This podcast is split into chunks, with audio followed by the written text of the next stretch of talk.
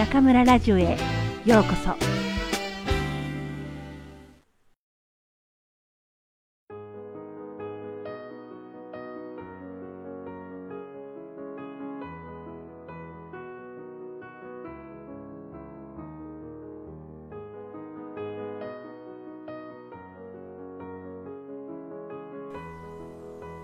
嵐の夜に1木村雄一。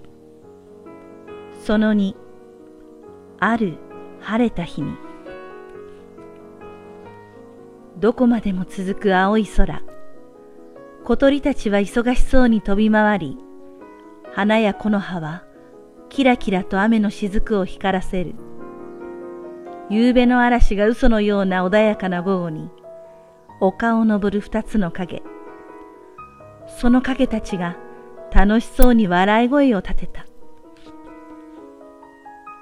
ははは、本当にびっくりしましたよ。あなたが狼だったなんてね。へへへ、おいらもですよ。まさか相手がヤギとは知らずに、一晩中話してたんすから。どうやらこの二匹、夕べの嵐の夜に知り合ったらしい。それも真っ暗な小屋の中で。私、ずっと狼は恐ろしい動物だと思ってました。その狼と一緒にお昼ご飯を食べる約束をしたなんて、今でも信じられませんよ。おいらだってそうっすよ。お昼ご飯と一緒にお昼ご飯を食べるようなもんすから。あ、こりゃ失礼。大丈夫ですよ。あなたが私を食べるつもりなら、さっき小屋の前で会った時に食べていたはずでしょうそうなんすよ。おいらこう見えても何より友情を大切にしてるんす。おや、私もですよ。雷に弱いところといい、私たちって本当によく似てますね。二匹はずんずんと丘を登った。高くそびえ立った岩山のてっぺんでお弁当を食べようというのだ。くくくく。突然ヤギが笑い出した。あれ？何がおかしいっす？ほら、さっき小屋の前の木の下で私が待っていた時のことですよ。ああ、約束の場所でやんすからね。あなたに木の後ろから嵐の夜にって言われて。そうそう。夕べは暗くて顔がわからなかったでやんすから、合言葉を決めたんすよね。そこで私も嵐の夜にって答えて、木の陰から顔を出した。お互い目と目が合っちまって。その時のあなたの顔ったら、くくくく。ほんと俺たち、目が点になってやしたよね。ぐふふふふ。二匹はまた楽しそうに笑い声を立てた。あ、ここ気をつけてくださいよ。足を踏み外すと谷底に真っ逆さまですからね。へへ、おいらはこのくらいの崖慣れてやすよ。ほれ、よいしょっと。狼がそう言って岩の割れ目を飛び越したその時。あ、ししまった大の木でくるんだ狼の弁当がするりと首から抜け落ちた。弁当はくるくると回りながら谷底へヒューン。ああ、だから言ったんですよ。てへへ、失敗失敗。なーにおいら、二三日食わなくったってへっちゃらでやんすから。そう言って無理に笑った狼だったが、本当はものすごく大食いなのである。二匹はずんずんと岩山を登った。太陽は少し西に傾き、道はだんだんと狭くなってきた。ここからは一匹ずつしか通れませんから、私が先に行きますね。はい、お先にどうぞでやんす。元気よく返事をした狼だったが、少しお腹が空いてきた。やれやれ今日一日、弁当なしでやんすか？そう思ってふと見上げると、目の前にヤギのお尻がある。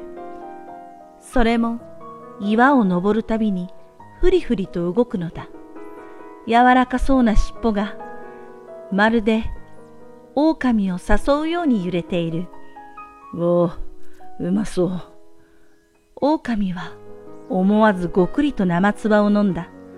けれどすぐにプルプルと首を振ると、ああ、おいらなんてやつだ。たとえ一瞬でも友達のことをうまそうだなんて。そうつぶやいて自分の頭をポコポコと叩いた。それから狼はできるだけ下を向いて登ることにした。やっと着きましたよ。てっぺんです。にっこりと振り向いたヤギを狼は眩しそうに見上げた。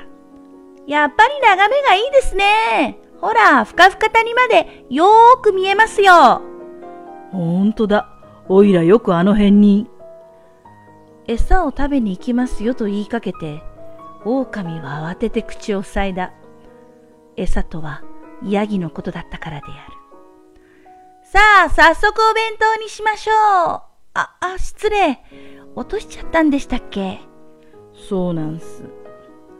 狼はなるべくヤギを見ないようにして答えた。なんだったら、私の干し草半分いかがです？やっぱり肉じゃなきゃダメですか？あ、もしかしてさっき落とした弁当ってヤギの肉だったりして。と、とんでもないっすよ。おいら、本当にヤギの肉だけは大嫌いなんす。そんなの決まってるじゃないっすか。そういった狼だったが、何よりもヤギの肉が大好物なのである。さあ、おいらに構わず食べてくださいよ。おいらはちょっと昼寝でもしやすから。ごろっと横になった狼だったが、お腹が空いて、とても寝るどころではない。いやー、こんな景色を見ながら食べるお弁当って最高ですね。おや、もう寝ちゃったのかな？ヤギの言葉を背中で聞きながら、チェ、おいらだってお弁当があるといえばちゃんと後ろにあるんだい。でもそれが友達なんだよなとほほほほ。狼はぎゅっと目をつぶった。ああ、食った食った。もうお腹がいっぱいですよ。どれ、私も一つ昼寝でもしますか。ヤギは大きく伸びをすると、ごろりと狼の隣に横になった。腹が膨れると急に眠くなっちゃって、むにゃむにゃ。そんなことを言っているうちに、ヤギはもう気持ちよさそうな寝息を立てている。狼はむくりと起き上がると、眠り込んでいるヤギをじーっと見つめた。こいつすごくいいやつなんすよね。食べてもうまいけど、でも、一緒にいると、なんだかほっとするんすよね。まあ、味もいいっすけど。でも、あ、耳がピクッと動いた。ちょっとだけかじってみようかな。あなたは友達だから、片っぽの耳ぐらいならどうぞ。なんて言うわけないか。でもおいら、もう腹が減ってさ。狼はそーっとヤギの耳に口を近づけた。やっぱり痛いだろうな。血だって出るだろうし、きっとオイラを見る目が変わっちゃうだろうな。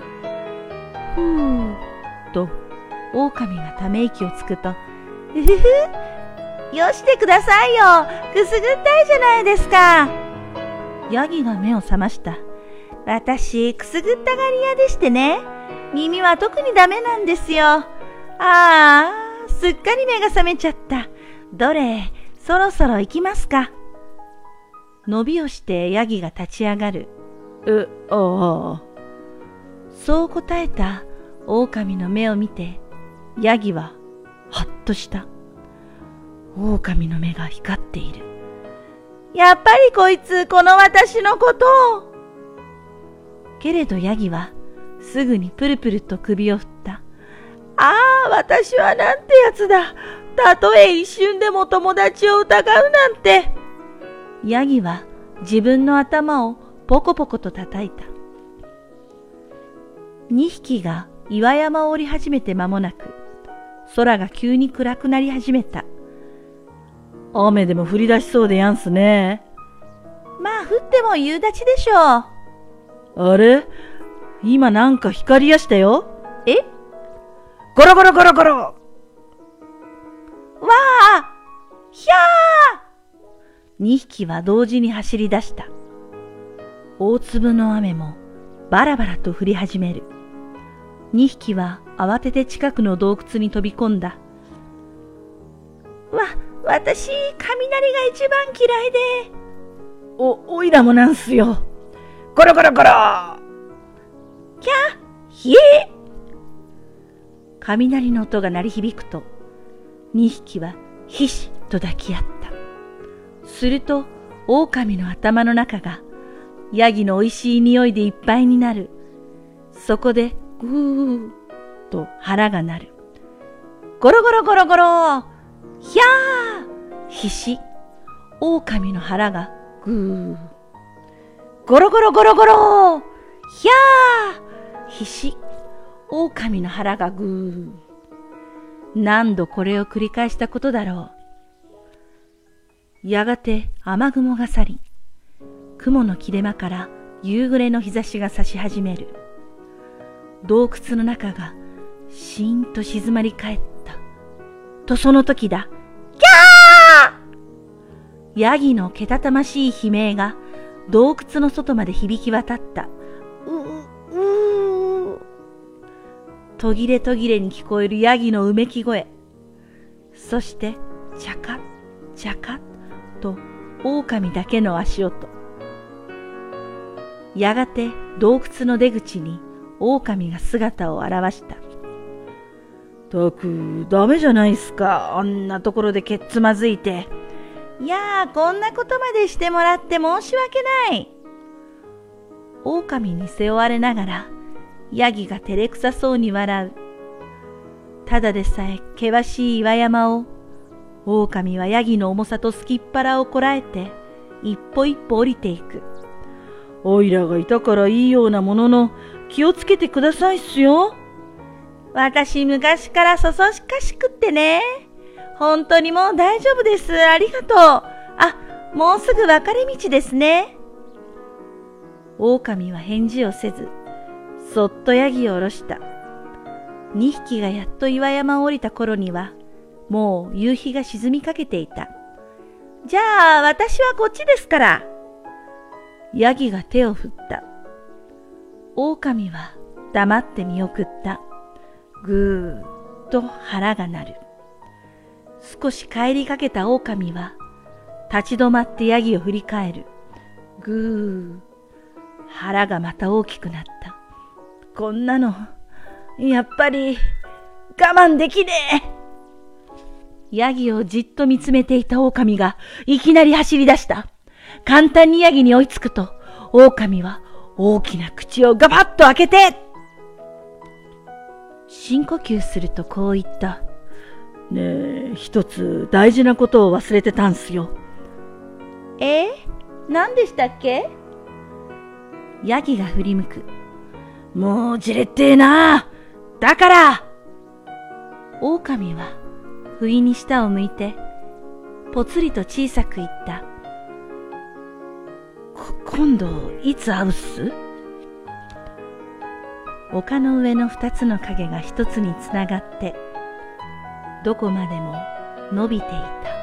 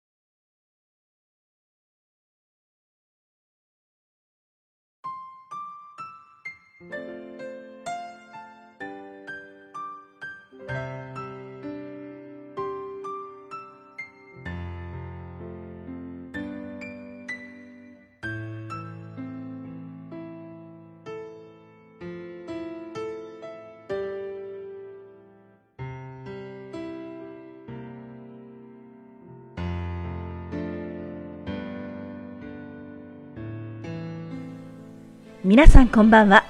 今夜も中村ラジオへようこそ。私は当ラジオ局のディスクジョッキー、中村です。さて、前回からお届けしています、木村雄一さんの嵐の夜に一はいかがでしょうか。嵐の夜に芽生えたヤギと狼の奇跡の友情物語、児童書として売り出された絵本ですが、あらゆる年代に感動を呼ぶベストセラーとなった作品です。弱肉強食の自然界。本来ならば、襲う狼と食べられるヤギ。二者の関係は牙と肉。ヤギから見れば、狼に恐れと憎しみを抱くことはあっても、友情が芽生えるはずはなく、狼にしても、食べ物にしか見えない相手を尊重し、大切にするなんてことはありえないわけです。それが嵐という非日常の危機の中で常識を超えた友情が生まれる。子供向けのお話ながらそこに託されている作者の思いはとても深いものです。私たちには家族がいて、友人がいて、自分を分かってくれる仲間がいます。とてもありがたいことだと幸せに感じる一方、ニュースを見ると世界のあちらこちらで国、民族、宗教、信条、様々な理由による争いが繰り広げられています。時として思わずパソコンの画面から目を背けてしまうほどの痛ましい事件に胸が痛みます。私たちはどうしたらもっと分かり合えるのでしょうかどうしたらもっと寛容な気持ちで相手を受け入れられるのでしょうか中国に住む一日本人として、私は幸いにも国内にいては気づかないこと、考えもしないことに接する機会があります。13年近く中国にいても、自分の体の中に通っている日本の血が騒ぐこともあります。それはきっと、今日本にいる中国の皆さんも同じでしょう。お話の中で、狼はヤギとの友情に応えたいと思いつつ、食べてしまいたいという欲求に悩みます。外国での生活、外国人との付き合いもこれと同様で、一筋縄ではいかないことばかりですが、その分、深く考え、深く思う機会が与えられているなと思う今日この頃です。今日は歌手のヤオベイナーさんが33歳の若さで亡くなりました。午前中に彼女が既得というニュースを見て驚いていた矢先の訃報で、ただただお気の毒に思うばかりです。おととしの中国好声音で彼女を知り、綺麗な声だと感動したことがつい最近のように思い出されます。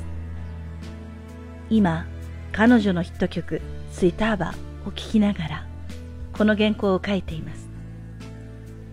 歌手になりたいという夢を叶えたヤベイナーさん。まだまだ歌を歌いたい、やりたいことがたくさんあったでしょうに。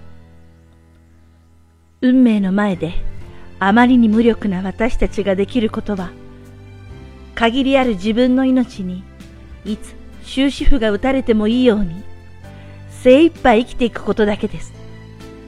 私は残りの人生を中国で送ることを決めました。